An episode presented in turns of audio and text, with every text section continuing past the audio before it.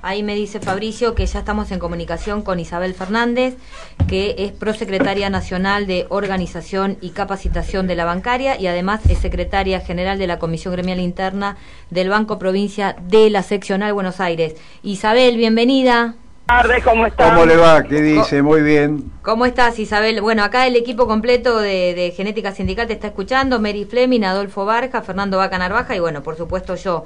Este, bienvenida al programa y quería que queríamos que nos cuentes qué está pasando con el régimen de eh, jubilaciones del Banco Provincia.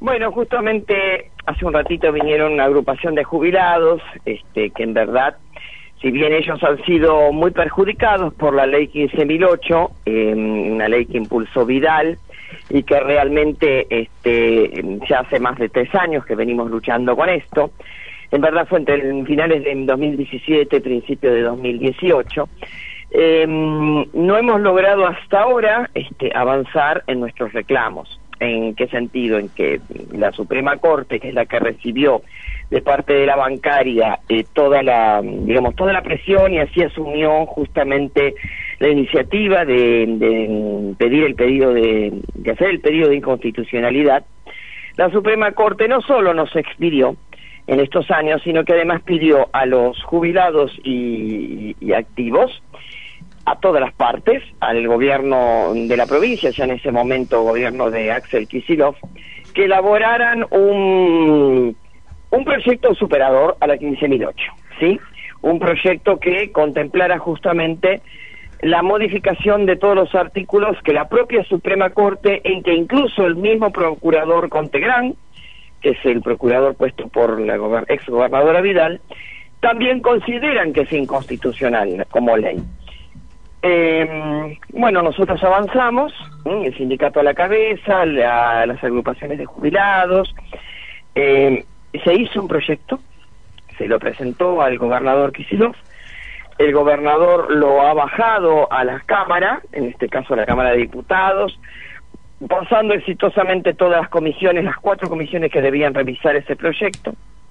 Y en este momento, bueno, compañeros, estamos ante una inacción y una orden, una orden que ya baja directamente de Vidal, de Ritondo y del propio Macri, para no dar quórum y que este proyecto de, de, de derogación o de este, modificación de la 15.008 no sea tratado. Esa es la situación hoy. Y, Ahora escucho las preguntas, sí. Sí, y queremos recordar que estamos con Isabel Fernández, prosecretaria nacional de Organización y Capacitación de la Bancaria y además secretaria general eh, de la Comisión Gremial Interna del Banco Provincia de la sección de Buenos Aires. Bueno, este conflicto con respecto al tema del régimen de jubilaciones, me queda claro que, bueno, este proyecto lo está trabando directamente Cambiemos. ¿Y cuáles son las acciones en este sentido que, digamos, como para destrabar esto que se está realizando a través del sindicato? Bueno, más allá de que el compañero Sergio Palazzo ha conversado con todos este, los intendentes y los este, representantes en la Cámara este, que vienen del radicalismo, donde hay, por así decirlo, eh, actitudes eh, confusas. Por un lado dicen que darían quórum, por otro lado dicen que sí, que en verdad la ley hay que derogarla, pero en verdad este, hasta ahora no se han vuelto a reunir. Nosotros como Comisión Gremial Interna en la seccional Buenos Aires, que es eh, de los 10.500 trabajadores que tiene el banco en toda la provincia, representamos directamente a, casi 6.000, un poco más de la mitad. Eh, nos hicimos presentes en una acción que en verdad abarcó toda la provincia, pero en el caso de la seccional fuimos a los municipios eh, del PRO, que son cinco, eh, hablamos ahí con, eh, intentamos hablar con, con los intendentes, dejamos las notas y armamos este gazebos, este, equipos de difusión, volanteada, juntada de firmas, tanto en las MUNI, en la, en la sede de la municipalidad, como en las sucursales del banco que son cabecera en esos distritos, ¿no? Puntualmente San Miguel, Campana, Lanús, Vicente López, este, eso se han hecho hasta ahora eh, y 3 de febrero.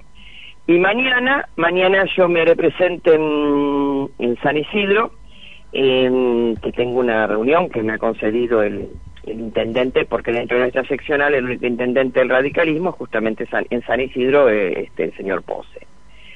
Y también vamos a estar volanteando en la puerta de la sucursal San Isidro mañana.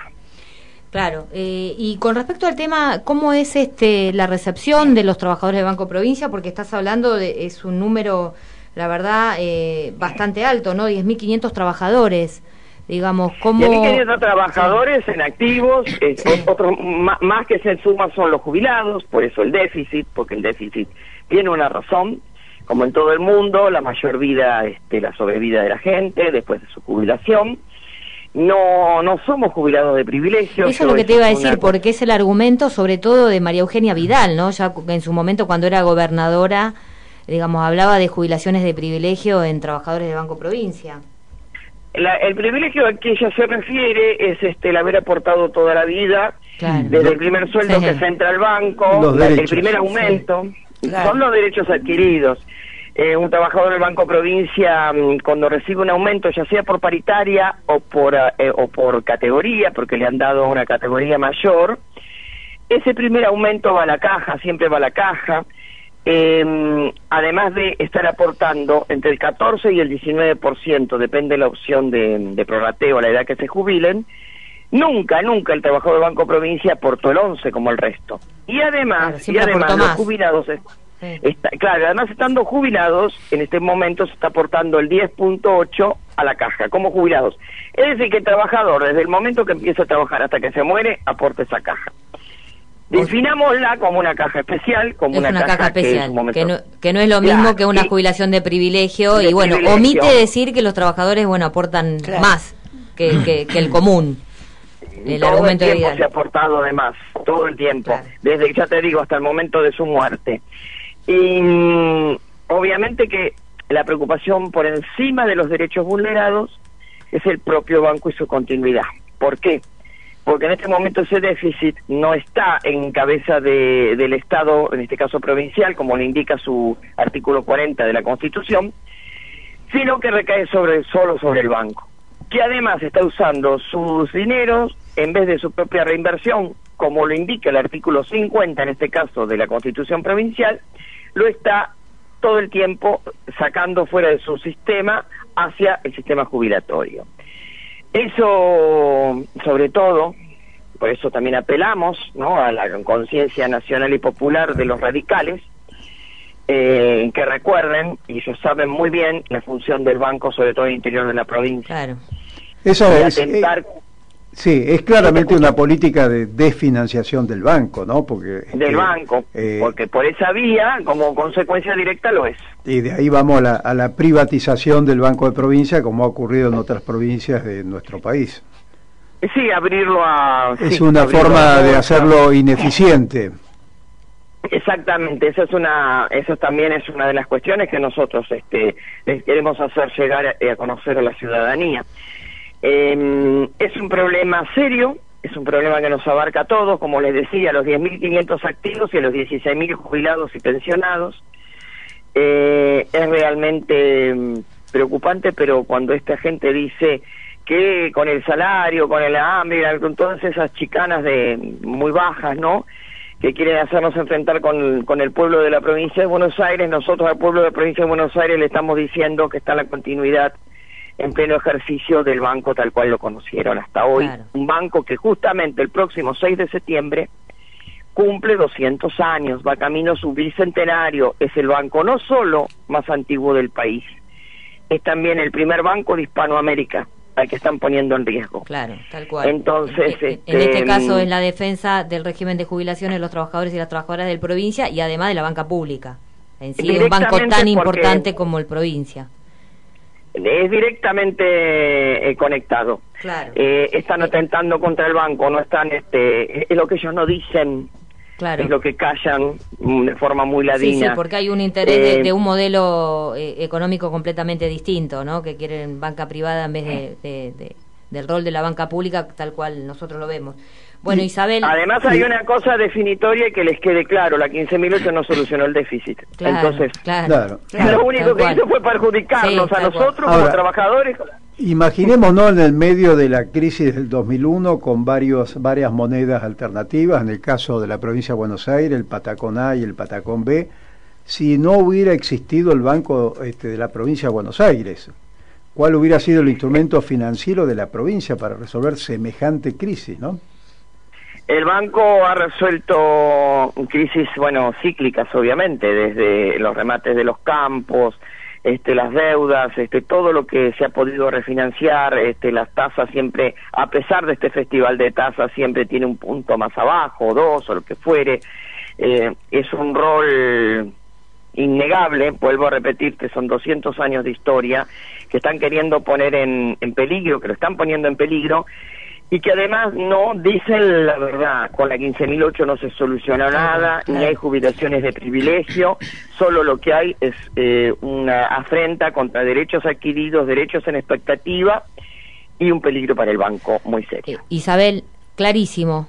Te agradecemos mucho esta comunicación, toda nuestra solidaridad y bueno, este programa está a disposición para bueno seguir este conflicto tan de cerca que afecta a los trabajadores y a las trabajadoras del Banco Provincia, pero también a la sociedad en general.